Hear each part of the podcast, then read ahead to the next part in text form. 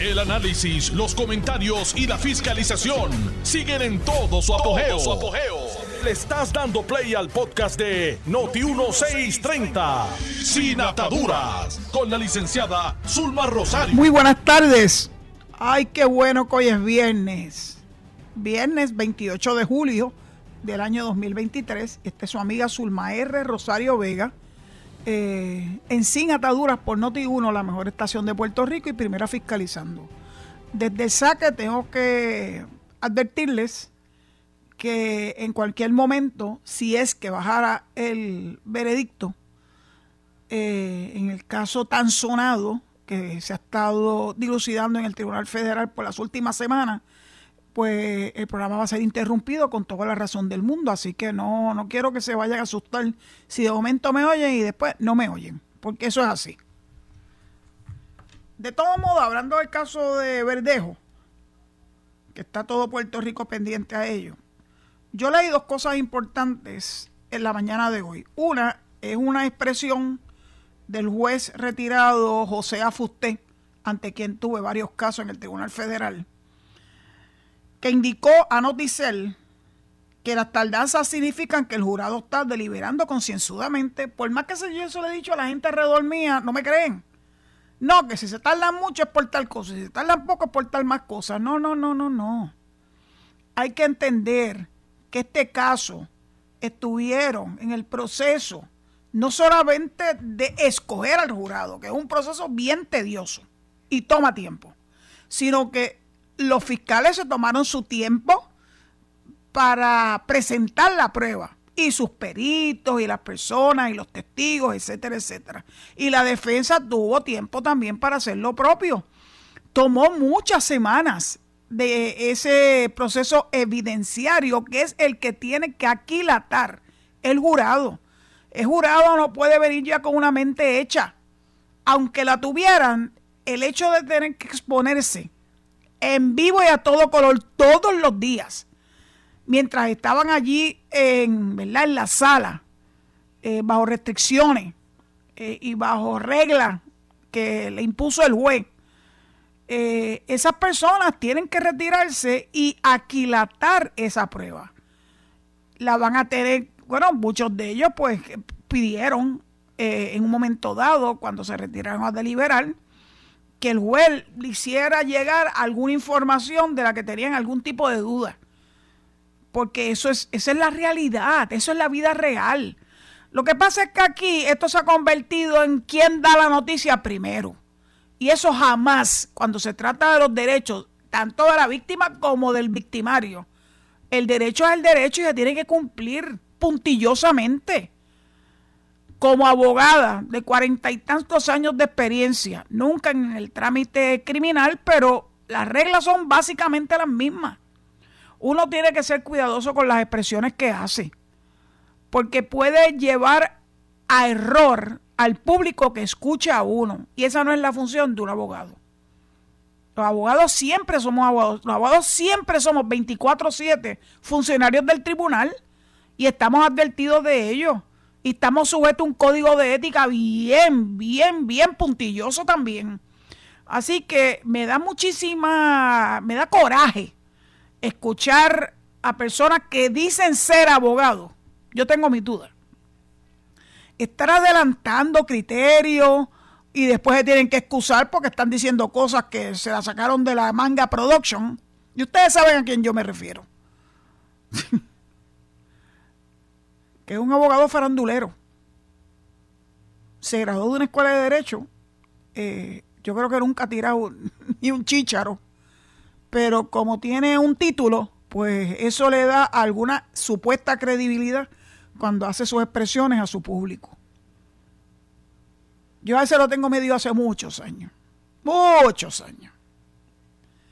Así que quiero sí que escuchen las expresiones del juez Fusté porque yo creo que los va, les va a llevar a la realidad de lo que es el que un jurado se retire a deliberar.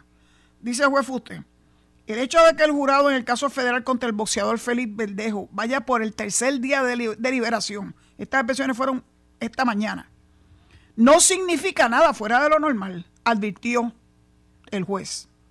de acuerdo con él, en casos complicados la tardanza es normal y tampoco está fuera de regla el que el juez Pedro Delgado, que es el juez que está presidiendo este juicio, haya adelantado que el tribunal podría trabajar en el fin de semana. No sería ni la primera ni la última vez. Eso, perdón, eso no es presión, es una cosa totalmente normal. Eso yo lo hice mil veces, hasta domingos también. Tú tienes un jurado deliberando o tienes un juicio civil que hay que terminar por alguna razón y la corte se supone que está abierta 24/7. Uno tiene la obligación de cuidar en un sentido al jurado. Un jurado que se ve un fin de semana completo. A ver cuánta barbaridad se publica así, especialmente el abogado este, que se, la, que se cree que es checha la película. Eh, a ver cuánta barbaridad se publica en los casos. Eso no es bueno, dijo eh, Fusté en una entrevista radial que le dio a quién? A Noti1, la mejor estación de Puerto Rico. Yo tuve casos, dice el juez, donde oí noticias y comentarios y yo me preguntaba si era el mismo caso que yo tenía. eso, eso muchas veces pasa, porque tú oyes afuera a la gente eh, haciendo y conjeturando, porque eso es pura conjetura, y el juez que lo está presidiendo dice, pero ese será el mismo caso que yo estoy presidiendo. Nada que ver con lo que dicen afuera en la calle. Como juez uno tiene la obligación hasta donde sea posible, antes de secuestrar un jurado de cuidarlo en el sentido de que tenga la menos exposición.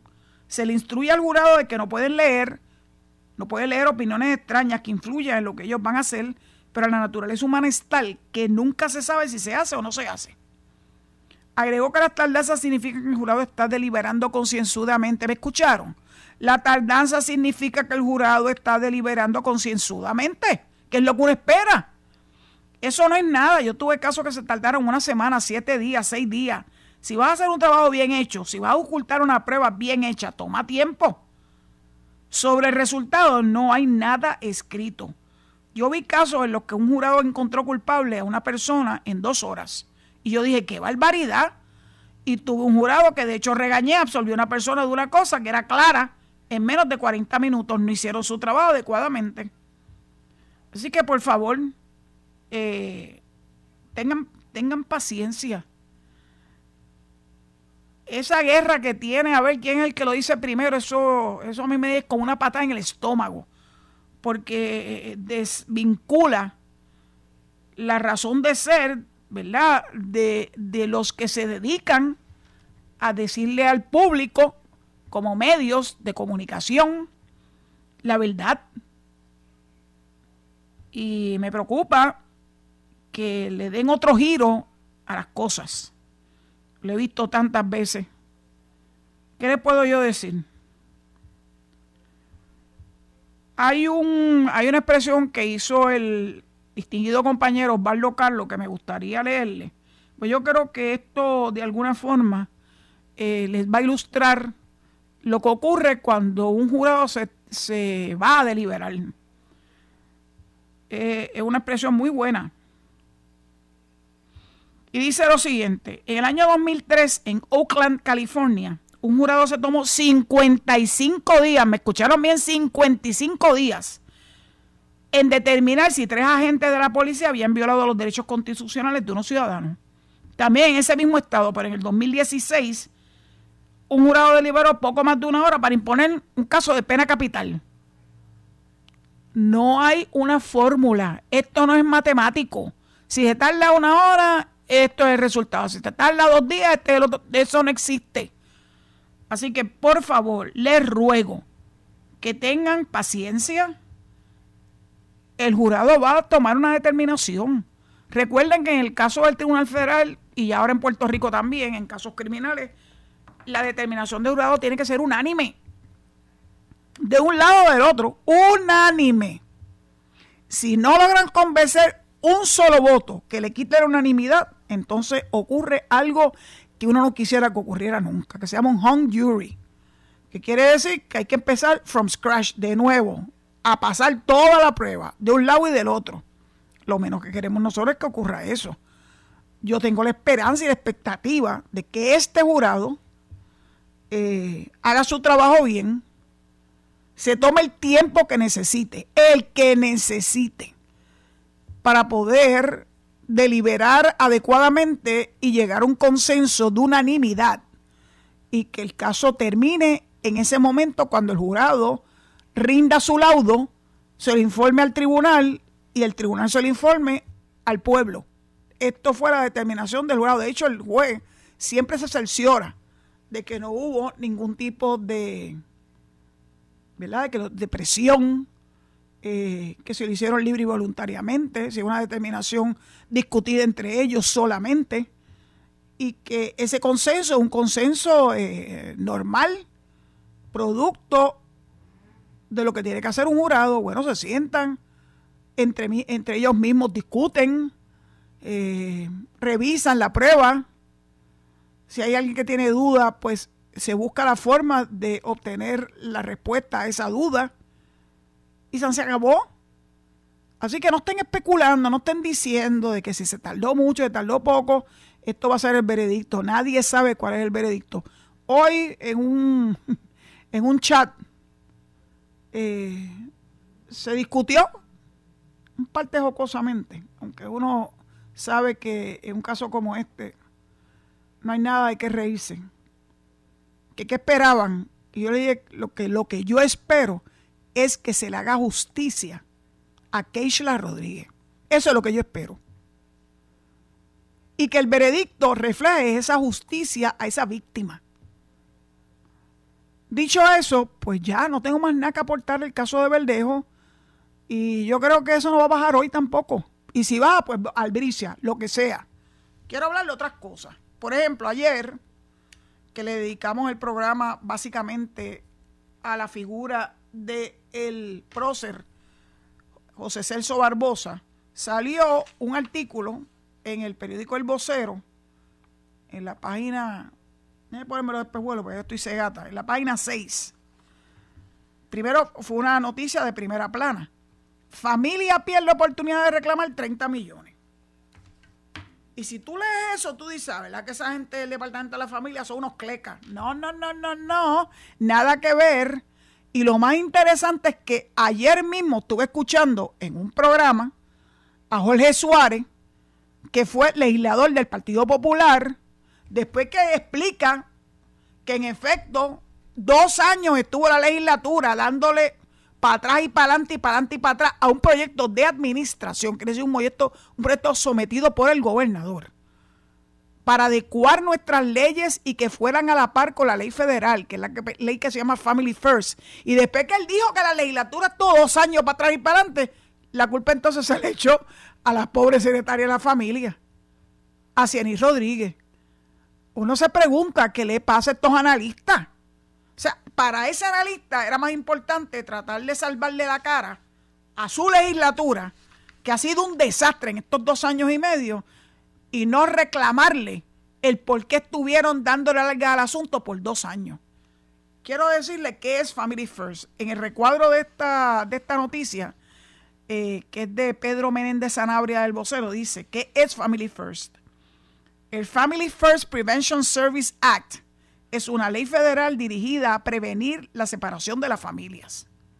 La ley procura disminuir la ubicación de menores en establecimientos residenciales provee servicios informados en trauma y basados en evidencia en el área de salud mental, abuso de sustancias, destreza de crianza en el hogar, programas de apoyo y acompañamiento a cuidadores, promoviendo que los menores permanezcan siempre que sea posible, siempre que sea posible, en sus hogares o con familiares.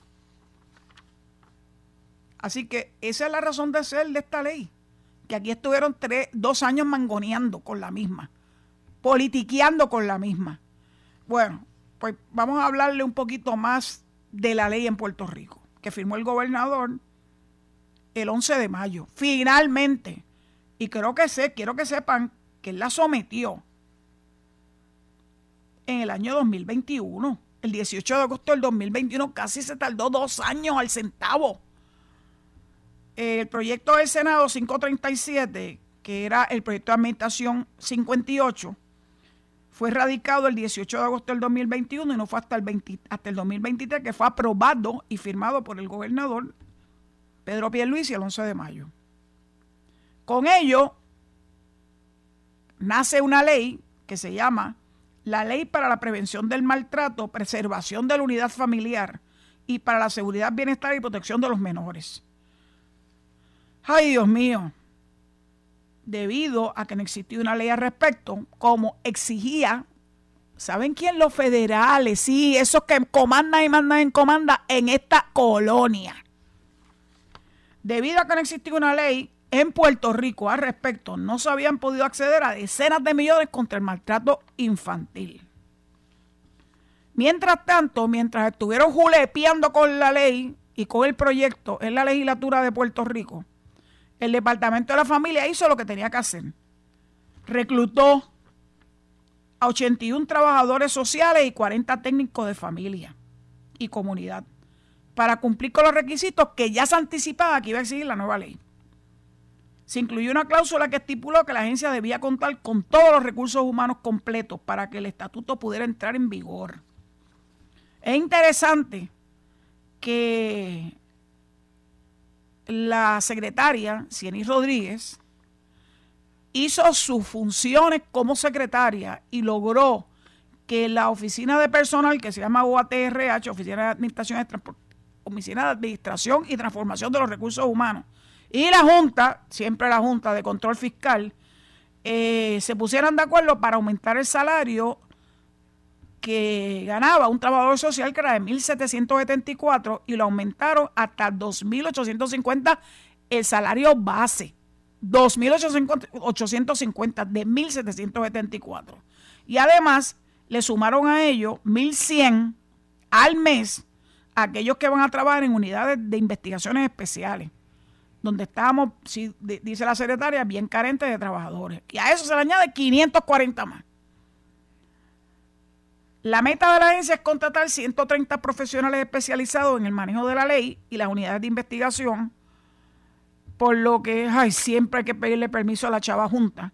Se le solicitó la autorización para abrir las convocatorias a 30 puestos adicionales de trabajo. Mientras tanto, en el Departamento de la Familia estuvieron llevando a cabo adiestramientos desde el 23 de junio o antes del 23 de junio, la agencia lleva meses adelantando el proceso de transición. De manera paralela, el Departamento de la Familia desarrolla una solicitud de propuesta, RSP, Request for Proposals, quiere decir eso, para prestar servicio de apoyo psicológico, manejo de finanzas familiares, situaciones generadas por problemas de adicción a sustancias controladas, entre otras, que detallan las mejores prácticas que serán requeridas. Family First lo que viene a hacer es obligarnos a llenar los vacíos en los sistemas de servicio, porque la familia tiene que tener la ayuda integrada. Quien estimó que sobre 43 entidades que en el pasado operaron hogares o instituciones se certificaron bajo el estatuto federal Family First. O sea que ya se adelantó un paso importante. Así que finalmente el titular que dice que familia pierde oportunidad de reclamar 30 millones le pueden dar las gracias a la legislatura popular en Cámara y en Senado. 30 millones federales que se perdieron, gracias a, que arrastraron los pies. Chavo politiquero. Bueno, yo dudo que vaya a haber un veredicto. De verdad que lo dudo. Hoy no lo creo. Está muy cercano al fin de semana y aunque el juez usted piensa que si fuera necesario, el juez que preside este juicio tan importante, el juez Pedro Delgado, pudiera eh, hacer que el jurado se mantuviera haciendo su función de deliberación durante el fin de semana, yo de verdad pienso, no sé, pienso que a lo mejor eso no ocurra. Usted dijo que el problema con eso es que si lo manda por un fin de semana completo, a sus casas, que deben estar muertos de cansado y locos por estar con su familia, el riesgo es que se, se enteren de todos esos superanálisis que están corriendo por la radio, por la televisión, por la prensa escrita, por las redes sociales y de alguna forma eh, contaminen su proceso de deliberación. Yo espero que eso no sea así. Bueno, lo volví a repetir. No creo que va a ocurrir hoy, pero bueno, a lo mejor nos sorprenden. A lo mejor se cansaron y dicen, vamos a ponernos de acuerdo ya. Ayer también hubo una noticia, esta fue reseñada por José Delgado, ustedes saben que es un general del Nuevo Día, que dice que el gobernador se reunió el martes con cinco senadores demócratas en busca de la presentación en el Senado de un proyecto de plebiscito similar al 2757 de la Cámara Baja Federal, lo que permitiría revivir el debate sobre el estatus político de Puerto Rico. Ese, debate nunca ha estado muerto, así que no hay que revivir nada. El debate está vivito y coleando, eh, delgado. Como parte de una jornada de reuniones en el Senado y la Casa Blanca, Pierluisi habló también del reclamo en favor de tener acceso al programa SNAP, a la reconstrucción de Puerto Rico y en algunos de los encuentros los reembolsos que reciben los planes Medicare Advantage. Así que aprovechó muy bien su, su estadía en la capital federal.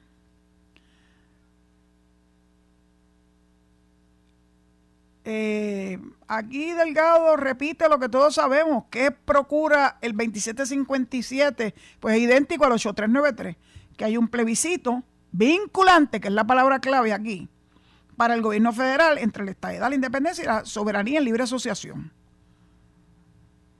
Entonces, eh, yo escuché nuevamente a Jorge Colbert. Eh, Jorge, te quiero mucho. Pero si bien es cierto que Dalmau intentó nuevamente tratar de convencernos de que había logrado eh, un Estado libre asociado con más derechos o con más deberes o con más algo. Tú lo lees y yo lo leí, lo volví a leer y lo volví a leer y dije, ¿cuál es lo, qué es lo nuevo aquí? Y si él piensa que el ELA, que él describió como que estuvo trabajando arduamente para darle otro giro, eh, va a tener algún tipo de resonancia en el Congreso de los Estados Unidos, bueno, para que se tire, que está llanito. Y vamos a ver a quién va a conseguir. Y yo sospecho que como han hecho en el pasado, se van a buscar a los republicanos más recalcitrantes, a los más racistas, como hicieron hace muchos años con aquel que impulsaba el English Only, o nuevamente con Wicker, que no logró ni un solo auspiciador adicional a su proyecto, que Dalmau pensó que era la última Coca-Cola en el desierto. No sé, no sé qué es lo que Jorge ve. Yo sé que Jorge quiere mucho a Dalmao y que estuvo trabajando con él directamente. Pero uno tiene que ya poner los pies en el piso, en la tierra. Ya está bueno. Ya está bueno de tanto bla, bla, bla. Se acabó. Si quieren mayores poderes, tienen que irse con la libre asociación. Miren qué fácil. Ah, pero le tienen terror a la palabra soberanía, aunque la usan con bastante frecuencia especialmente Charlie Delgado, especialmente Aníbal Acevedo Vila, que son soberanistas y lo han dicho, no lo niegan.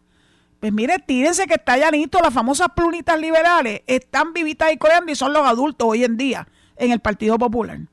Bueno, pues dicho eso, pues les recuerdo que después de la pausa, con mucho gusto los escucharé a través del 787-832-0760, eh, que son las líneas eh, para que usted se comunique con nosotros acá en Noti1, en Mayagüez, y tengamos una buena conversación.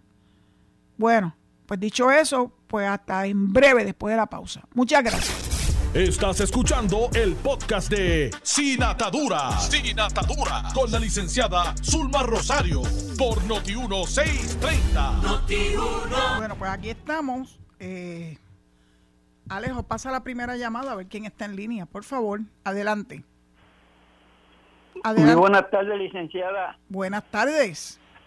Licenciada, es un honor y un placer para mí siempre escucharla a usted, porque usted, como todo lo que está en Noti1, son gente seria, responsable y todo, y que también se dan a la tarea porque atienden al pueblo y a la comunidad. Pero mi llamada es que la excusa que nos dan desde la alcaldía de San Juan es que el motivo de que no nos dan la ruta del trolley para Consejo y Venezuela es porque que no hay no hay choferes.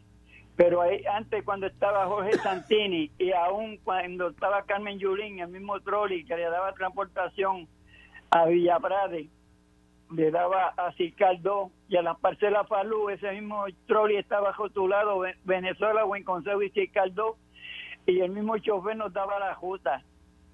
Es decir, que hay un chofer para cada ruta, Cupé, Caimito, este, Santurce, este, Lloren y todas esas partes. Y para buen consejo no puede rotular ese mismo y que ese mismo chofer que está una hora parqueado en el, en el terminal de vehículos públicos ahí en la calle Vallejo, una hora sin hacer nada la puede cubrir en cinco minutos, llegar a Venezuela y buen consejo.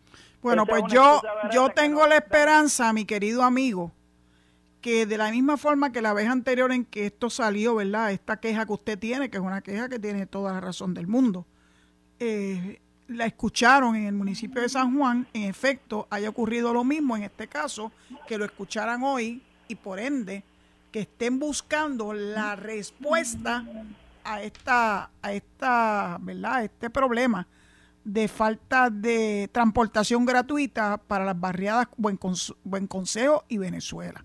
Espero que pronto el municipio de San Juan resuelva ese asunto. Vamos a la próxima llamada, por favor. Adelante. Who's there? Who's there? Riverita de Conérico. No puede ser, Riverita. Eh, Riverita, ¿cómo estamos? Como que hacía unos cuantos días que no te escuchaba. La es que yo no había llamado porque yo respeto las decisiones de mi licenciada Suna Rosario Vega, que dijo que le llenan espacio a otras personas de llamar que lo mismo no pueden estar llamando. Fíjate que hoy, hoy llamó, hoy llamó el amigo de la barriada Venezuela y Buen Consejo, ayer llamó un obispo que por segunda vez eh, se comunicó con nosotros desde la República Dominicana. Me, excuso, no pude ya, no pude escuchar tu, tu su bello programa porque eh, estaba en una cita médica y tengo que estarle, ¿verdad? No, las citas no se pierden. Médico. Pero Riverita, te voy a dar una, una respuesta a eso. Si tú entras al website de Noti1 o vas a Spotify, puedes escuchar los programas eh, se, mantiene. Ah, pues entonces, aunque tú no me escucharas ayer, ese programa está disponible para que lo escuchen anoche. Yo tengo, yo tengo, la, yo tengo un teléfono inteligente que tiene todo eso. Ah, Pero nada, licenciada, un abrazo grande. Igual, mira, me mandaron una foto tuya. ¿Oh, sí? Sí. Eres lo más guapo. Pues eso, eso está bueno. Sí, dije, Dios mío. Ellos saben que yo quiero, que yo quiero a Riverita tanto y tanto, que me buscaron una foto tuya. Yo no sé de dónde la buscaron. Y me la mandaron. Y yo dije, anda, pero si Riverita es un hombre muy guapo. Pues yo le doy las gracias por eso, pero no sé cómo, porque yo no tengo retrato en mi página a lo mejor es que son, ¿verdad?, personas que se dedican a hacer daño y quieren, están regando una, una foto por ahí, eh, por ahí que es falsa. Pero yo no sé si es falso o no. Yo sé que, yo sé que es un hombre guapo. ¿Tú no, ¿Tú no crees que tú eres un hombre guapo? Bueno, yo, yo lo que pasa es que a mí no me gusta echarme la ah, pero eso yo se lo dejo a otro. Licenciada, con los primeros 15 minutos que usted tiró, me encantaron. Pero yo le digo a mi licenciada que, que esa, esa colonia en Puerto Rico es una colonia perfumada. Usted sabe los millones de personas que quieren esa colonia. Usted sabe la gente que se muere en los mares, en los barcos, en los aviones por llegar a esa colonia. Lamentablemente es mejor, tengo que decirte que sin duda alguna es menos malo que los países donde ellos provienen. Pero eso no quiere decir que sea buena, es menos malo.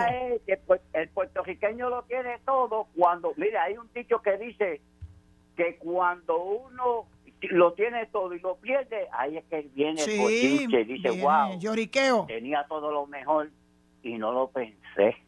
Mira todo el beneficio que tienen ustedes sin pagar impuestos federales. Bueno, eso es debatible, eso es muy debatible. En Estados Unidos tenemos que pagar impuestos. Pues, ¿y cuánto tú, oye, cuánto tú pagas de impuestos? Nada más, perdóname que te haga esa. En Puerto Rico se fotutean todos Riverita. los federales. Bueno, si yo me pongo a sacar cuenta. Mira, te voy a hacer. Escúchame, escúchame, sí, no hay problema, no, mañana no hay programa. Escúchame. ¿Cuánto tú generas de ingreso? ¿Yo? ¿Sí, tú? Yo, no, pero es que yo no soy político. Yo olvídate si eres político, yo tampoco soy política. ¿Cuánto tú generas de ingreso? No, usted usted habla de política. Sí, pero yo no soy política. Usted, usted es analista del gobierno. No, señor. No, señor. A mí me paga, a mí me paga, claro que lo yo defiendo lo que sea defendible, no lo defiendo todo. El, perdóname, Riverita, el gobierno a mí no me da ni un centavo, el Seguro Social sí y el Medicare. Y Noti uno, pero, ah, pero eso no quiere decir que yo reciba dinero del gobierno. No, señor. Yo, quiero saber cuánto tú ganas para saber cuánto tú pagas de eh, federal. en, eso no está, en eso no está el problema de lo que yo estoy diciendo. Claro que sí. Cada vez, yo veo, cada vez que yo voy a un puesto de gasolina tengo que pagar impuestos. Cada vez que yo compro aceite para mi guagua tengo que pagar impuestos. Y aquí también. Oye, y aquí también. Aquí también se nota que tú no vives en Puerto Rico hace mucho tiempo. Claro que sí que lo pagamos. Pero usted paga impuestos por tu guagua cada vez que el gobierno le manda recibo. Aquí yo pago, mira, yo pago al yo pago un claro que yo pago seguro obligatorio, pero yo también pago un seguro privado. Pero es anual. Bueno, no, tú estás equivocado. Yo lo pago mensual porque si lo pagara anual, si lo pagara sería muy caro para mí. Así que yo lo tengo que pagar de a poquito, de a poquito. Ah, bueno. Pues entonces, ¿cuál es el issue? Si lo único que yo te pido es algo tan simple, Riverita, es tan simple. Dime cuánto es tu salario, cuánto es su ingreso anual ok, no me importa de cuál fue que tú lo recibas y me digas, no, completo no. Todos esos documentos para yo informárselo, porque yo de mente así no puedo informar. Está bien, pues vamos a hacer, vamos a hacer un acuerdo. El jueves de la semana que viene tú me vas a decir, pero escúchame, escúchame. algo de la bomba que pusieron el Luma, el gobierno truquero, Mira, olvídate de la bomba de Luma, no, no desvirtúe el tema. Estamos hablando del tema que tú mismo decidiste que querías hablar. Los impuestos federales, los impuestos federales dependen, los de income tax, del income de uno tiene. Por eso es que yo quiero que tú nos digas cuál es tu income anual y cuánto tú pagas. ¿Para que usted quiere esa información? Oye, para, poder tener una base de, de comparación y hablar de eso que tú dices, que en la estadía se pagan tantos income taxes. Usted lo que quiere esa información para los que los fanáticos que están escuchándome ahora mismo, ponerse a despotricar por ahí mismo y hacer que ver que Puerto Rico... Eh, Riverita, tú fuiste el que trajiste el tema. El tema que tú traes es que con la estadidad nos van a matar con los eh, taxes federales. Yo quiero que tú me digas, tú que vives en la estadidad, y que sigues allá porque te pudiste haber venido a Puerto Rico a vivir la colonia que tú tanto amas.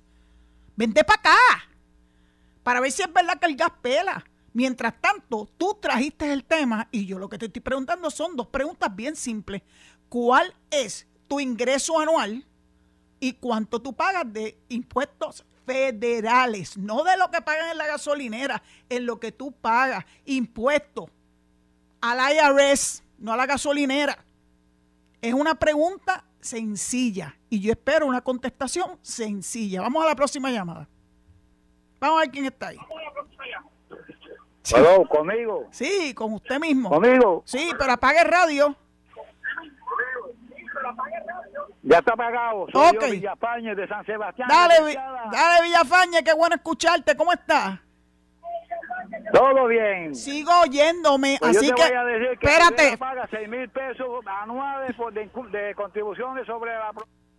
Mira, te tuvimos que tumbar porque yo seguí escuchando que no habías bajado el radio. Y te voy a decir una cosa, Villafañe. Yo no te pregunté a ti por lo que gana o deja de ganar Riverita.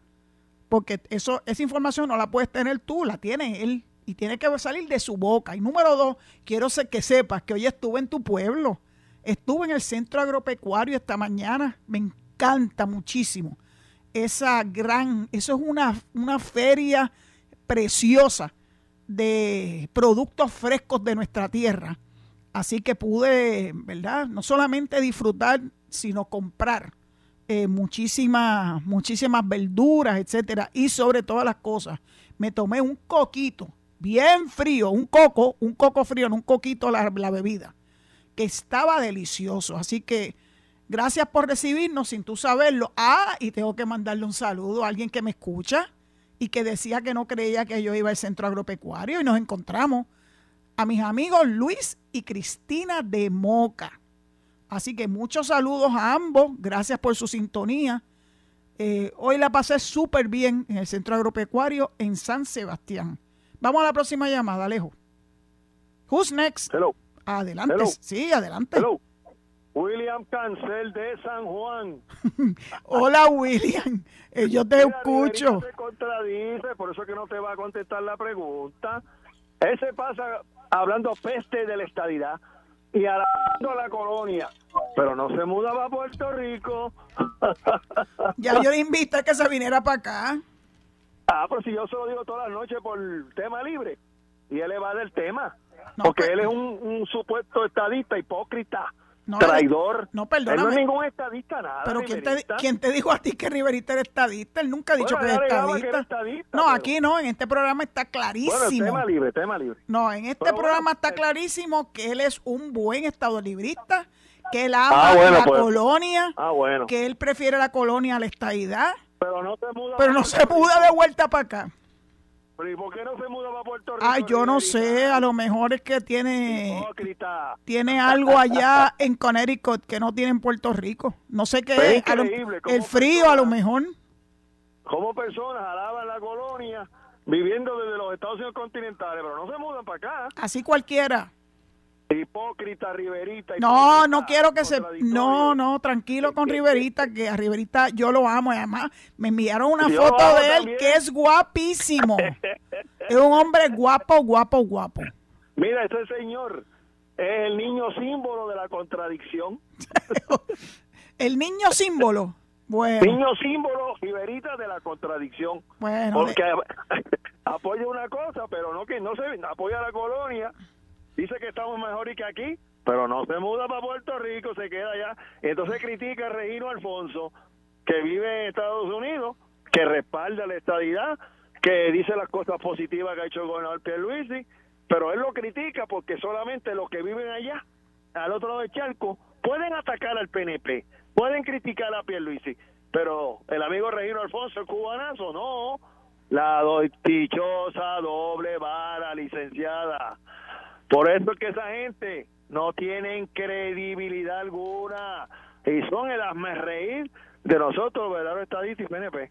Yo Buenas tardes. Mira, buenas tardes, William. Gracias por tu contribución. Hoy Jorge Colbert en el programa de Carmen volvió a darle loas a lo que a la supuesta definición de Lela de José Luis Dalmau. Vamos a ver cuántos congresistas y quiénes, porque eso es importante, eh, le compran esa nueva, entre comillas, definición de Lela, a ver hasta dónde llegan.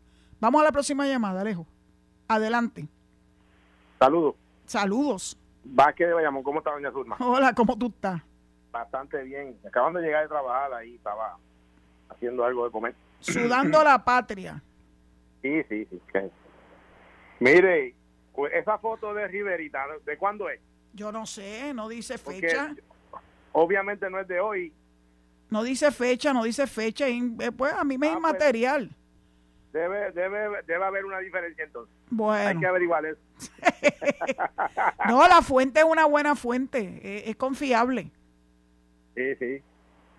Pues mire, doña Zulma, ese pacto que quiere hacer el Partido Nuevo, el Partido este, Popular Democrático, ese pacto cualquiera de los dos puede imprescindir de él, ¿verdad? Todo, claro, no claro. se va a dar. Porque Puerto Rico necesita ser primero independiente para entonces hacer un pacto con, con una nación soberana. como Eso, la- eso como es la, eso es la libre asociación, aunque ellos no quieren utilizar el nombre.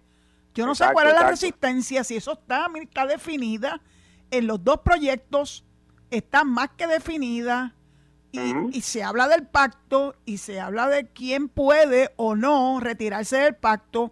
Todo Claro. eso lo define ese proyecto, que es lo que nuevo que están inyectando, qué es lo nuevo.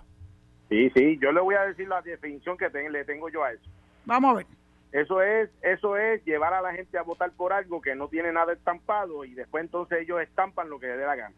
Bueno, Eso, eso se llama eh, un cheque en blanco. Sí. Y de esa manera podrían dar un, un tiro de suerte, porque le van a decir a la gente, ah, pues tú votaste por eso, tú votaste por mí, ahora yo voy a tapar lo que a mí me dé la gana, porque tú me diste el poder para yo hacer eso. Porque cuando yo te llevé a votar en las urnas, yo no te expliqué hacia dónde te iba a llevar, sino que vota porque porque yo te voy a llevar a algún sitio. Y la gente fue a votar no por no no no porque le habían dicho hacia dónde lo van a llevar, sino que fueron a votar porque lo iban a llevar a algún sitio y algún sitio puede ser una dictadura o, o, un comunismo campante como ha pasado en esa república. Y esa decisión que yo le tengo. Pues Eso podría ser un cheque en blanco peligroso para, para, para la ciudadanía de los puertorriqueños y peligroso para el mismo país. Estoy de acuerdo contigo. Voy a, voy a eh, darle paso no a la próxima llamada, sino a una noticia que me, que me, bueno, a, una, a una respuesta que acabo de recibir del municipio de San Juan para el amigo que reside en Venezuela y Buen Consejo. Dice, saludos. Soy Raúl García, director de operaciones y ornato del municipio de San Juan le escribo sobre, sobre el tema de la línea de San Juan que alguien preguntó sobre la ruta Venezuela Buen Consejo. Y me afirma, esa será la próxima para abrir en las próximas semanas. Cualquier duda me deja saber. Así que al amigo de Buen Consejo y Venezuela, le pido que tenga un poquito de paciencia. El alcalde es consciente de su necesidad, la de su vecindario, y están trabajando en eso. Así que yo le voy a dar seguimiento. Vamos a darle por lo menos un par de semanas más y volvemos a hablar del mismo tema para ver en qué estatus está. Muchas gracias, don Raúl García, director de operaciones y ornato del municipio de San Juan. ¿Me están escuchando? Yo sabía que me iba a estar escuchando. Vamos a la próxima llamada. Alejo, por favor. Buenas tardes. Buenas tardes, ¿cómo eh, estamos?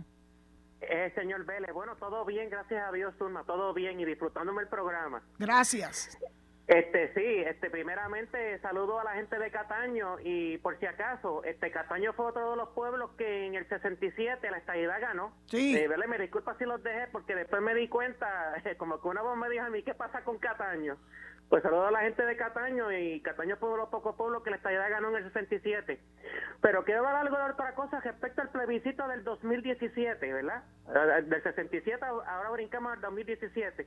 Y es que Mire, si nos dejamos llevar por, los líderes del Partido Popular, y lo digo con todo respeto, no se resuelve el estatus, ellos siempre están poniendo falta.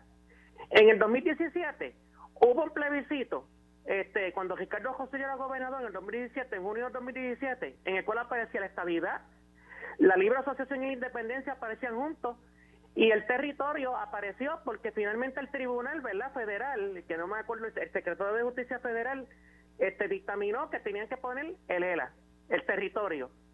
Pues allá los populares boicotearon el plebiscito, oiga Zulma, y pareciera mentira que los independentistas dicen este, eh, están en contra de la colonia.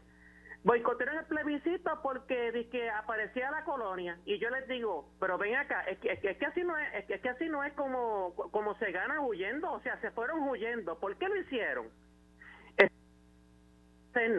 entonces, cada vez que hay un proceso, siempre, siempre, siempre, los líderes populares mandan a sus caballeros allá y como usted dice, ellos acuden a los republicanos de ultraderecha, cortar los procesos.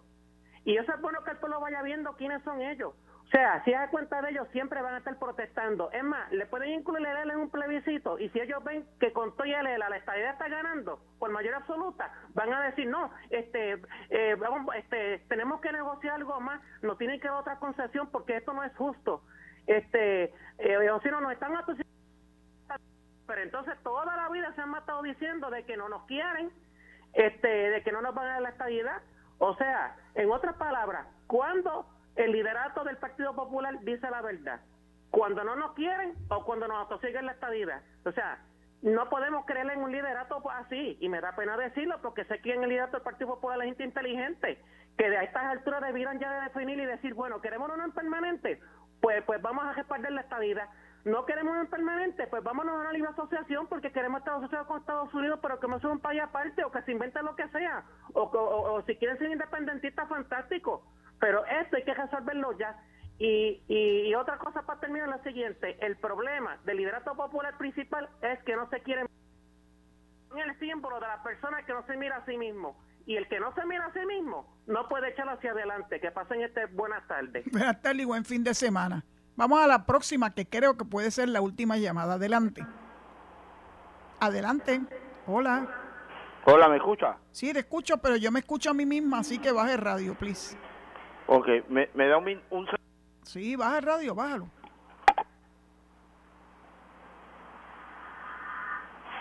Lo apagué. Muy bien, pues vente ahora. Vamos a hablar. La oigo bien lejos, pero espero que usted me escuche. Yo te escucho maravillosamente bien. Muchas gracias, muchas gracias, licenciada. Quiero, así, a grosso modo, decir una problemática que tenemos algunos beneficiarios del PAN, y es que, de hecho, esto ha salido ya en otros canales de televisión, pero como su programa es tan escuchado, pues creo que va a poder hacer efecto. Y me explico. Esta agencia del PAN está haciéndole la vida imposible a los beneficiarios, a los recipientes que tenemos esta, ¿verdad? Porque nos quedamos sin trabajo y tenemos que comer. Y entonces ahora ellos son fanáticos de la tecnología y entonces la revisión y todo lo demás usted tiene que hacerlo a través de su computadora donde usted tenga la facilidad. Yo tengo la facilidad y lo he hecho, pero ¿qué pasa? Que el sistema, licenciada, no sirve. No sirve. A mí me ha dicho varias veces que usted no tiene autorización para entrar en esta cuenta. Oiga esto, licenciada. ¿Su propia cuenta? ¿Perdón? Su propia cuenta. Correcto, licenciada. En la propia cuenta, con mi password, mi contraseña y todo lo demás. Y yo me pregunto, licenciada, ¿qué pasará con ese jibarito de Lares, de adjunta, que no tiene ni un teléfono celular, se queda sin el servicio por los contratiempos que está poniendo esta agencia, que no se trata de dinero, porque ya el PAN no da dinero en efectivo, aquí se trata del pan nuestro de cada día. Y yo creo que esta agencia del PAN, licenciada, está cometiendo un atropello contra los puertorriqueños porque entonces el que no tenga acceso a la tecnología y no puede entonces entrar a la revisión, se queda sin el beneficio, se queda sin comer. Esa es mi pregunta, licenciada. Te la voy a contestar al aire y muchas gracias por tu llamada. Muchas gracias. Sí, muchas gracias por tu llamada y gracias, ¿verdad?, por, por la confianza que le tienes a este programa. El proceso de, de migrar a lo que antes estábamos acostumbrados que todo era presencial, que uno tenía que ir a hacer largas filas y estar todo el día y a veces no te atendían, etcétera, etcétera. Todo eso ha ido cambiando con la tecnología. Hoy en día la tecnología está al alcance de las manos de todo el mundo, hasta de los ibaritos, como tú les dices, en la montaña. Y si no tuvieran o un celular o una tableta una computadora, los municipios tienen disponible con ayuda este, lugares para, para que estas personas puedan comunicarse con las agencias. Así que no se quedan desprovistos. Yo lo he visto en todos los municipios, yo no sé en el caso suyo, si usted sabe de dónde, no, no escuché de dónde usted es, pero yo le puedo así usted garantizar que los municipios tienen las facilidades y se las ponen a la disposición y las ayudan a las personas que se tienen que comunicar con la agencia que sea, no solamente con el PAN. Así que tenga fe. Yo creo que eso que a usted le preocupa tanto está resuelto ya hace bastante tiempo. Bueno, dicho eso, ya Alejo me, enseñó y me dijo, bye bye to you, nos tenemos que ir, eh, agradecida de su sintonía y recordándole que inmediatamente viene Enrique Quique Cruz y Luis Enrique Falú y la programación nocturna de Noti1 y que espero que regresen a escucharme el lunes a las 4 de la tarde en este su programa Sin Ataduras por Noti1, la mejor estación de Puerto Rico y primera fiscalizando. Será hasta el lunes si Dios lo permite. Muchas gracias. Esto fue el podcast de Noti1630, Sin Ataduras, con la licenciada Zulma Rosario.